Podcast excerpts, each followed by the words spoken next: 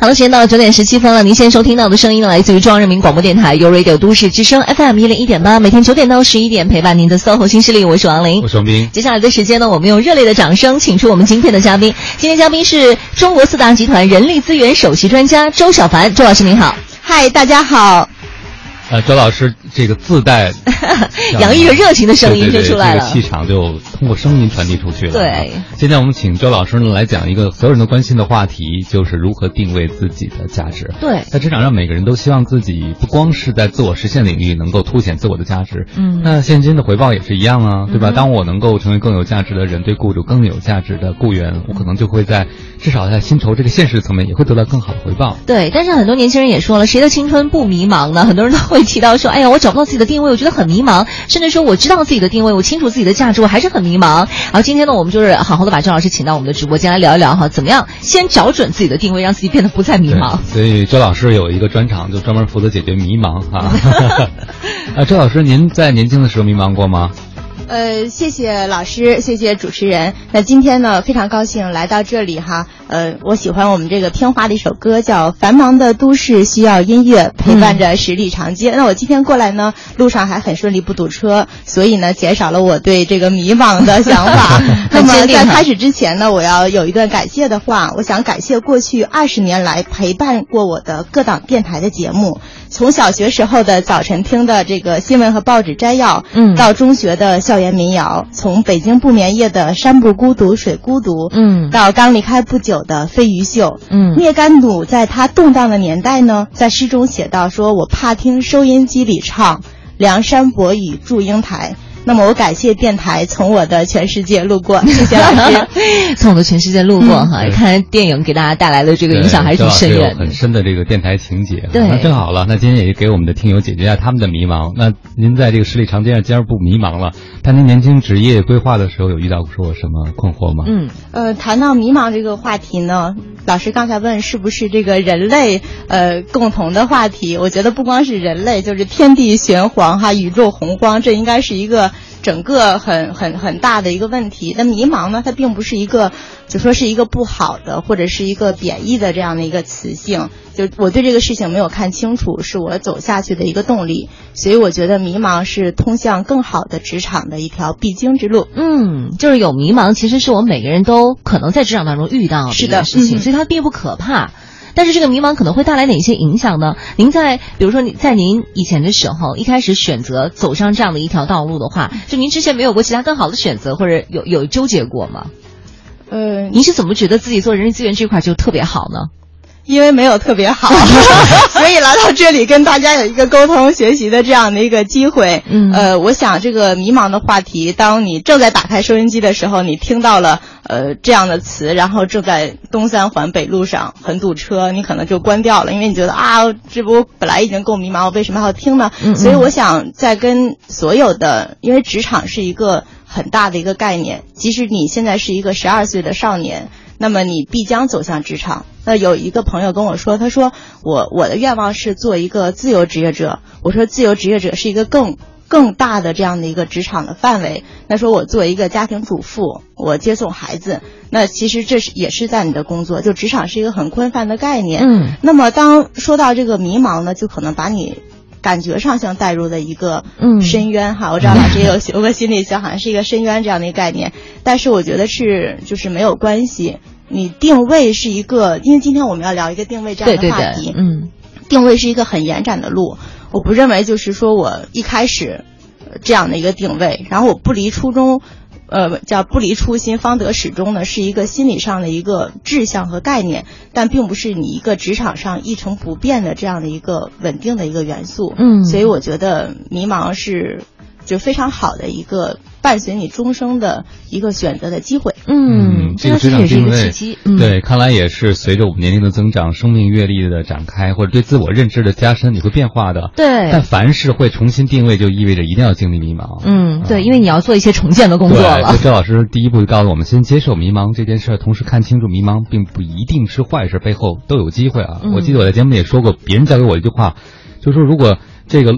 很多路都是你先迷路嘛，嗯你才能发现，因为这个路就是你自己，你又那么独一无二的一个人。对，人生其实有一些转角，我觉得也挺好的。嗯儿时的时候会有很多的愿望哈，但但是我觉得愿望的时候小，比如说小时候我们说要当科学家、当医生或者怎么样，但那个东西应该是愿望，而不是我们自己的定位。定位的话，您觉得说，比如说在什么一个时机的话，找准自己的定位会比较合适呢？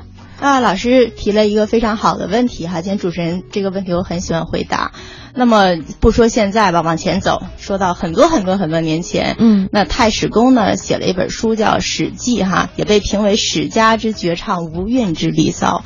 那在这个《史记》中呢，有一篇叫《项羽本纪》，他写的是谁呢？写的都写的是项羽，因为项羽，呃，我们老百姓可能也都会知道。那在这个《项羽本纪》中呢，他是这样说项羽小时候的，因为您刚才提到过这样的问题，他说这个项羽少时呢就读书没读好，不会学不会，那怎么办呢？说得了，我去学剑吧。嗯好了，去学剑，学了一段时间呢，又没学好。那最后说，那我练什么呢？说我这个读书啊也不行，说我学剑也不行，那我再重新学别的呢？那是不是说要按照刚才这个思路，是不是这样的一个开始，他的这样的一个人生路线就会呃干什么都不成呢？但没有，但项羽就成，就是有很大的一个成就。嗯我们先不说他这个什么《霸王别姬》啊，不说他这一个结局是怎么样，就是这样的一个人的一个人生历程，在这个中国的历史上是一个浓墨重彩的一笔。嗯那么我们就刚才谈到他是不是定位错了呀？他读书没读好，学界没学好，那我不认为他是一个定位的错误，他是在整个的与你的大的历史的时期和你个人自身的成长的一个匹配。就我遇到一个什么样的一个环境，我在一个什么样的一个趋势里，那么我怎么样去顺应这样的趋势，做更多的对自身、对社会有意义的事儿？我觉得这是一个定位的最根本的价值所在。嗯嗯，就他有的时候可能是因为一些外部的环境，还有自己的内环境，嗯然后共同去决定的，然后他在当下做出这样的一个选择对，作为他的定位。但是这个项羽，我觉得他有一点特别值得学习，他并没有因为自己曾经做不好的那些事而妄自菲薄，对不对？嗯没有说，哎呀，我就 我就是个 loser 命，这两天我学这也不行，学那也不行。嗯他最后还能够成大事，他其实对像您刚才讲的审时度势，对一些趋势的识别，包括自己能够对在这个顺流而下驾船如何去行驶，他其实很有把控的啊。那这很多年轻朋友可能不具备这个，眼前的工作不符合小时候的理想，或者做的不开心，做的甚至很失败，就觉得我是不是在职场上我能力有问题呢？嗯。那这样的朋友该怎么去树立信心？就是说，知道一时一地的失败不等于就对能力有一个自己的贬低或者否定吗？嗯，是这样的，就是有一句话叫“呃，命运可以千疮百孔，心灵却能完好无缺”。那还有说呢，就是没有有些人是没有被复杂的这样的人生所伤害过。那不是说这个人没有经历，而是他能担当起他所受到的这样的经历带给他的一个财富。就是一一句套话叫一一件事情总是有正反面，那一个事情我们总是有两方面去看，会看到一个呃不同的一个影像出现在我们的呃内心世界里。那他小时候说，我小时候有一个梦想。其实呢，我不是说这个小时候的梦想怎么样，包括现在的家长很多会让小孩说去学钢琴。嗯，我我很欣赏一些妈妈的话，就是我让他学钢琴呢，并不是让他将来成为一个钢琴家，而是给他一个就是人生的丰富性多加了一笔。比如说我去学围棋，那么我去多学一种语言，我去学一个法语等等。那这些呢，实际上是他的一个就是爱好和梦想以及未来的职业嗯很相关的一个结合。嗯那尤其现在这个互联网的这个时代，跟过去的十年，甚至说过去的五年，都有一个很大的一个变化。那么你首先是一个非常非常独立的人，那你在这个独立的这个个体中，你所获到的这样的支持，还有你跟这个梦想的距离，在你都快忘记的时候，反倒能达到。嗯，我突然脑子里面就出现了一个图哈，好像是一个小朋友在小的时候，然后我看到哎这个剑很好玩，我拿过来玩一会儿，哎哎我觉得这个盾也不错，然后过两天我就觉得说哎我可以去舞舞扇子，然后过两天哎我觉得我做衣服也挺好的，就是我们小的时候可能会把很多东西都堆在自己的身上，但是等到你长大，可能就是你进入到职场的时候，你必须要。舍弃掉一些东西，然后把保留住。比如说，我觉得我舞剑舞的很好，我会把这个东西继续弄下去。那我怎么在这个过程当中定位到自己，说我就适合去舞剑或者怎样的？就是怎么样去找这个定位？小的时候，我们毕竟在身上加了很多的东西嘛，就像您说的，可能受到内外环境这样的共同影响。像王林刚才讲的，可能很多人在年轻的阶段，不光小时候，比如进入职场、初入职场，兴趣点都很多的，对，就觉得哎，这我要试试，那我也要做做。但是怎么在适合做之间，像您说的，我增加生命可能性之后，哪一种可能性是适合我的？这个经常说听内心的声音，这怎么听得见呢？或者怎么能知道哎这件事是真的适合我的呢？嗯，哦，那其实是分为很多种的，像要是。你说我亦无他，唯手熟尔，那你可能就干一个这样的工作，嗯，比如说我在做一个家务工作，我在做一个打扫卫生的这样的工作，嗯，我很熟练我的整个的一个流程，我知道是做什么，这个是非常清晰的，对。然后还有一种呢，就是呃。我知道我做事的范围，嗯，就比如说，我说我我想当一个主持人，像您这样，比如说我想当一个主持人，那么我知道，呃，我能主持大概的什么样的一个一个节目，我在电台里是一个什么样的一个角色，嗯，那我是不是喜欢做幕后的编导，会写大量的这样的文案？那我是不是愿意更更多的去跟观众或者听众有一个这样的互动？实际上是有一个范围。嗯，那在你这个不知道自己这个做什么的时候呢，那你可以反过去看。在我们九九年义务教育，有基础教育，然后慢慢的去大学的这个专业。现在在入职的新的这样的毕业生，还有因为很多年都有这样的一个问题，嗯，就是我学的东西我是用不上的。哎，大部分人说我说我学这个用不上，嗯，那我学电子的，我最后可能是做咨询，然后我是学一个就是。泛泛的，呃，我不是说这个 专业不好，比 如说我学工商管理，遇到学工商管理的，我我刚开始就几年前刚入职的时候，呃，接触这样的毕业生说学工商管理，我就会很迷茫，因为我不知道他能做什么，真的我就不知道他，你学完工商管理，你你是能当一个企业家吗？你是能自主创业吗？就会跟他这样的学的专业会挂一个钩，然后就会生出来一句话叫，呃，我学的东西，我发现在工作中没有用。但是十几年的这样的一个职场过来之后呢，我想说的就是，你所经历的所有的事情，你学的东西一定是有用的。嗯，我没有见过一个东西在那里真的是没有用。像在去年的时候，有招聘一个职务叫，其实很专业，叫嵌入式的这样的一个电子工程师。嗯，那招这个这个职务的时候呢，有很多人应聘，原因就是他高薪，就是他工资很高，在这个同行业中他可能会高出百分之三十。那么。大家其实最开始是冲着就觉得我干一样的工作，嗯，你也是你也是早晨七点起，我也是，然后也是加班到晚上九十点钟。那他多出那些钱，实际上对他是很有诱惑力的。如果是个刚毕业生的话，他多出这个钱就够他呃租一个不错的房子了，在北京这样的城市。那么最后呢，是有一个。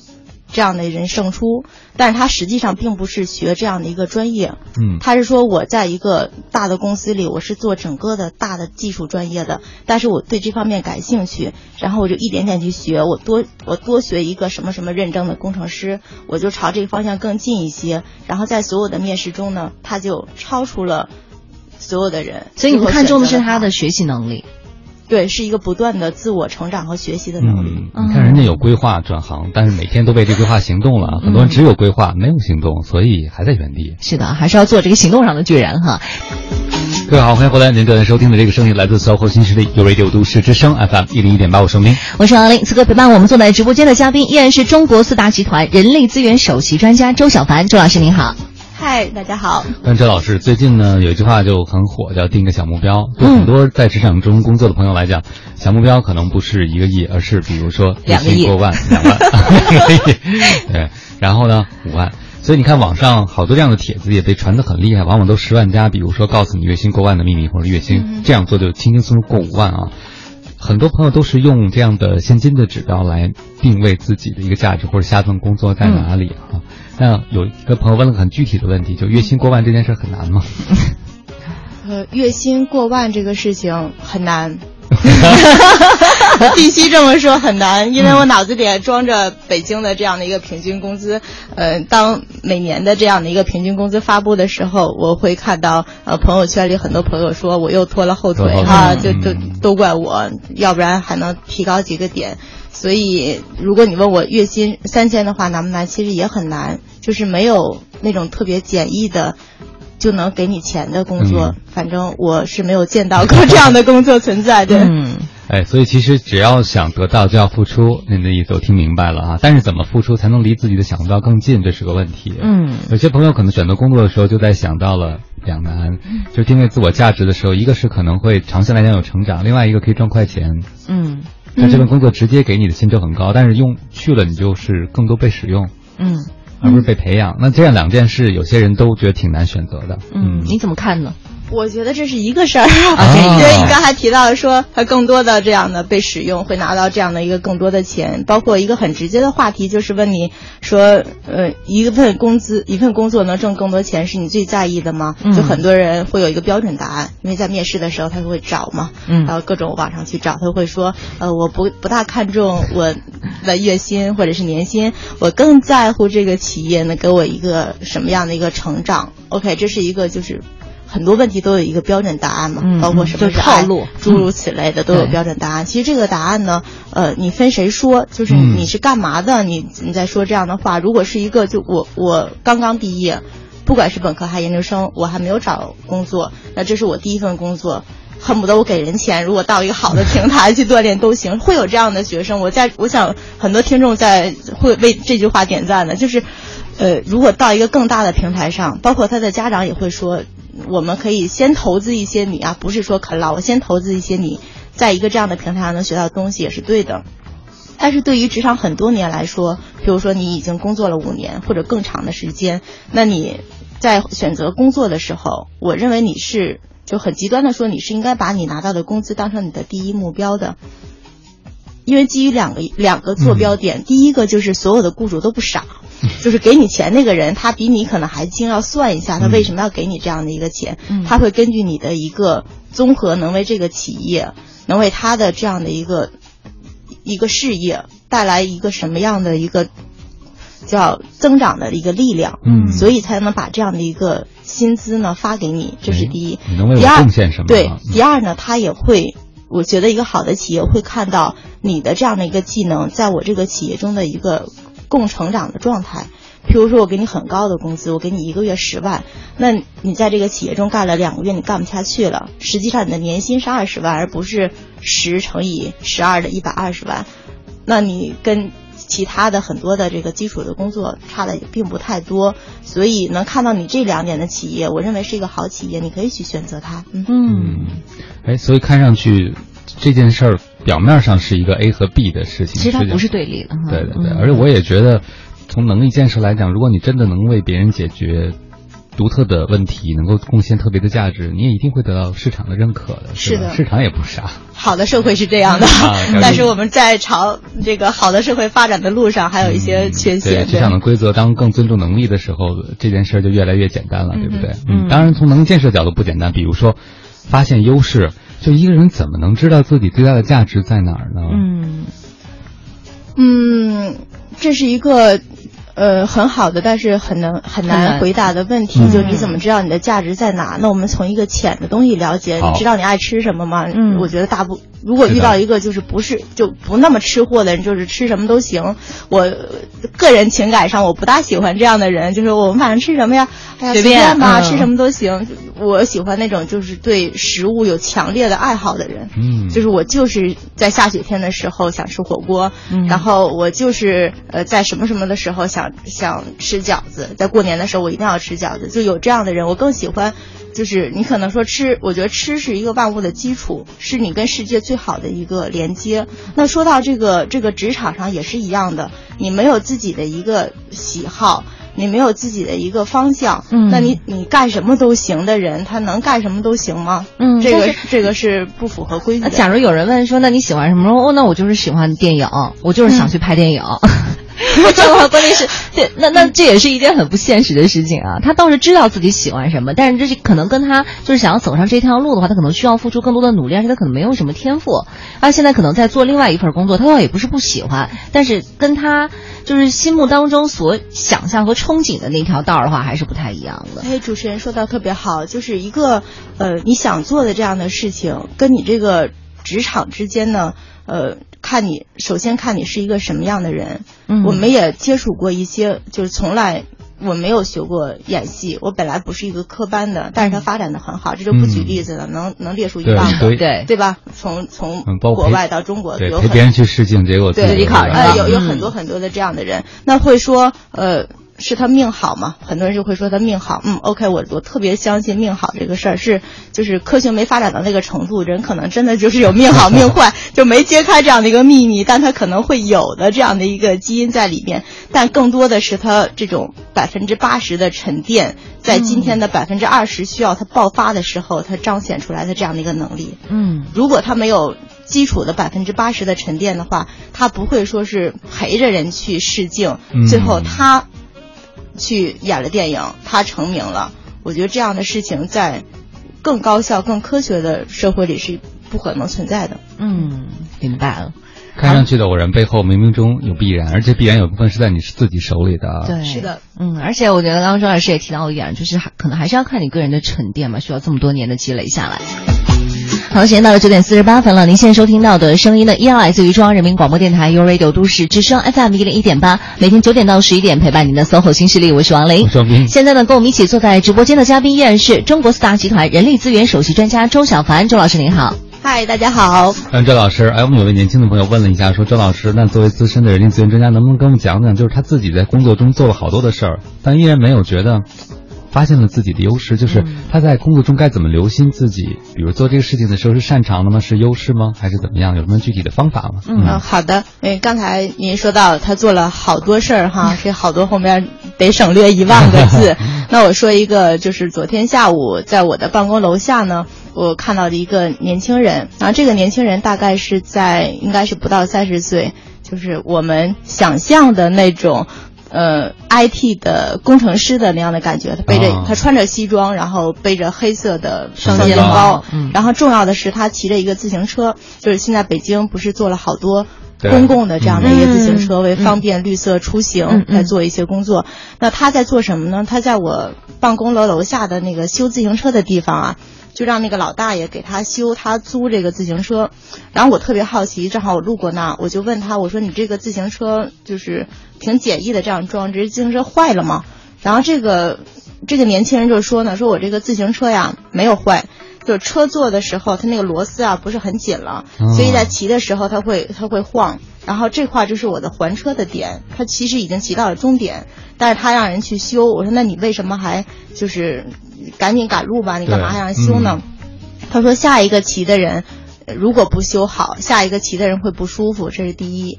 第二，下一个骑这个自行车的人呢，会就是越来越让他松，他可能这个自行车就坏了。嗯，然后所以他愿意花五块钱或者是两块钱去把这个自行车修好。那么按照那种典型的鸡汤的故事，就应该有两个结局。结局一呢，就是假假假使哈，我是一个呃人力资源的这样的一个招聘总监，然后这个帅哥呢正好要去我那面试，你想我会不会给他加分呢？如果在技能一样的情况下，我肯定给他加分，我就要他了，人品好，这是第一。嗯第二，如果我是一个呃单身的呃。当然，往前倒二十多，倒倒十倒十年，倒二十年这样的一个女生，假使我是的话，那我可能就会喜欢上这样的一个人，因为我就是觉得这样的人是一个很有很有魅力的一个人。后来我大概跟他聊了几分钟，然后他确实就是做一个这样的一个技术，然后刚刚呢是一个研究生毕业，然后工作了这样的一个三年的时间。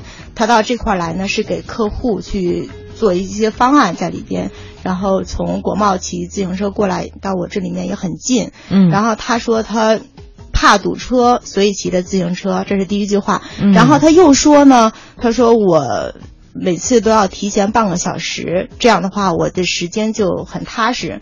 今天呢，他多出来四十分钟，他就可以把这自行车修好，然后再到楼下等一下，嗯，在他约定的时间上去。那么回答您刚才的问题，就这位职场的做技术的工程师，他修自行车这个事儿，跟他做技术之间是没有横向的关系的，也不是一个因为所以的关系。但是你能看出来，这个人在做事情的时候，他会第一，他想到了别人；嗯第二，他更在意就是整个的一个，在一个陌生的环境里，还还有一个做人的操守。嗯我觉得这是一个最基本的东西。嗯即使说你是一个化学工程师，或者你做的是一个嗯普。就芸芸众生听不懂你干什么，反正你干一个事儿，就是很多人会说你干什么工作？哎呀，你别问了，我这工作你你也听不懂，嗯会有这样的一些职业。但是即使是这样的职业，你的一个基本的一个面儿是一样的，就是你在这个团队中是一个什么样的一个角色。即使是那说我没有团队，我就一个人，你一个人也是一个团队。嗯你一个即使你是一个自由职业者，你还是敞开着门对待整个社会说话的，所以你还是在一个非常开放的这样的一个平台里，你定位自己能做什么的时候，首先要想到你是一个。我能做一个什么样的人，然后再想我能做一个什么样的事。我觉得这个逻辑是放任四海皆准的。就是做事呃做事之前先做人哈，而且要我觉得刚刚那个人其实就两个字，就是慎独，就自己一个人的时候还可以保持自己惯有的这种操守嗯对，而且你想，如果要是我是做项目的人，我希望把这项目交给什么人来做呢？就是他技术好，其实是重要的考量，但不是唯一的。嗯他心里没有装着我这个项目，嗯他技术再好，他不好好给我干，其实结果也不会太好的。嗯啊，哎，你说这样的人是怎么练成的呢？就他其实一直很清楚自己的定位哈。哎，对，我觉得王林问了个特好的问题，就像您刚才讲的，好多网络的那种招聘的鸡汤文也好，或者您亲身经历这个故事哈，就说明了细节在很多时候已经给你的价值在打分了。对你你老觉得你做的这个主业是你的价值定位，嗯但其实很多细节，不过好多年轻人在职场中他未必能够关注到这样的细节，嗯他们看了文章也觉得挺好，但是好像自己也无从没有抓手，对不对？对，就是很多人，因为他目的性是特别强的，就好像有一些人现在在写那个新媒体的推文或者怎么着，他其实目的性非常强，而大多数的时间他可能都已经忘记说我的本意到底是要表达什么，我只是要炫技，把我的这个文字的功底或者怎么样让你们看到，但他其实可能忘记说我做这篇推文我的最终目的是在哪里。嗯嗯，那该怎么在职场中对做事情这些细节培养出一个更好的习惯呢？看上去和你的那个最大的卖点没关，但实际上也许决定你能不能卖得出去。对，嗯。哦，那说一句冷冷的话啊，就是那个三岁看老哈，你 已经来不及了。但是不能这样冷冷的说。但是我很喜欢这样的话这这是电台哈，不能这样冷冷的说。那我重说啊，别切，我接着说。那那么就是你怎样去培养这样的一个人？如果呃，收音机前的听众朋友们，如果您是一个呃十岁左右的这样的一个年龄段的人，那你就要想，我从现在是来得及的。嗯，对吧？如果你是一个呃三岁或者是更这样的孩童的妈妈和爸爸的话，那么我恭喜你听到这样的一个节目，就是你从小会培养他一个，就是我的基本面是什么东西，做人的基本就是有用和没用，在更开放的社会里是很难被划分的。嗯，没有那么清楚没有那么界限，不是在下象棋，就没有那么清楚。嗯你说这个东西是有用吗？这个东西是没有用吗？就你做那些无用之事，可能是你生活中的意义意义的一个增值，嗯或者是你职场中的一个这样的一个增量。呃，那第二个，第三个就是你是一个正在找工作。处于刚才第一个问题就迷茫嘛，处于这样的时期，那你怎么样的一个定位？你就从你最拿手的去做起，这可能是一个就是很取巧的一个做法，但是你没有什么选择，就并不像那么多的专家在说的那样，你有很多的选择。我不认为你在这个年龄段真的就有选择，你连一个工作都找不到，你真的有那么多的选择吗？其实是很难的。嗯呃，再有就是我们会听到一些，就老师刚才也讲过，说看到很多的这样的一个推文，嗯看到很多的这样的一些主持，你会觉得他说的所有的话都是对的，然后，但是你就是不想听。我我经常会这样，我我关掉收音机的很多的原因就是它上句和下句之间，呃是非常有逻辑的，它应对应的就是这个果，它每个语言之间都是非常流畅的，但是你就是不想听，那原因是什么呢？原因就是就是有些字写在纸上，但是有些字没有写在听众的心里。嗯那么你在工作中跟我现在，我不知道有多少人在听啊，就跟那个听众是一样的。那你在你这样的一个工作中，你能不能说我在写一个很简单的会议纪要的时候，我我不写错别字，我能不能把别人的名字去去写对？嗯如果我只是一个专科的文秘，然后我想专升本，我三年我都没升上，然后我先找一个工作，我再去做这个专升本这样的一个学业的一个延续，那么我是不是比那些呃文秘的硕士在整个的入职初期，其实我就低于他们，但是我在工作中，我能不能比他们做的就是在一些很多的细节上更认真？嗯然后勤能补拙是我不大喜欢的一句话，因为我觉得就是你智商不够的话，你很多东西上不去。但智商这个东西就更神了。我每天早上出门都会想，手机、钱包、钥匙、智商这四样东西必须带呀，缺哪个都不行。嗯那么这个有人说说，哎，明天就我就会被黑黑蛇了，说你这个这个智商是天生的吗？就智商是天生的，是很大一部分的这样的一个基因，但是很多程度就是勤能补拙，就你你勤在什么地方，你干的是不是能补你这个智商这一块儿？嗯你的你的你说那我情商上我觉得这个问题特别好你补得上补不上吧？嗯。但我们可以变成勤能补拙，我觉得可以把这个勤变成情商的情，嗯可以从我们的情商上面去弥补一下。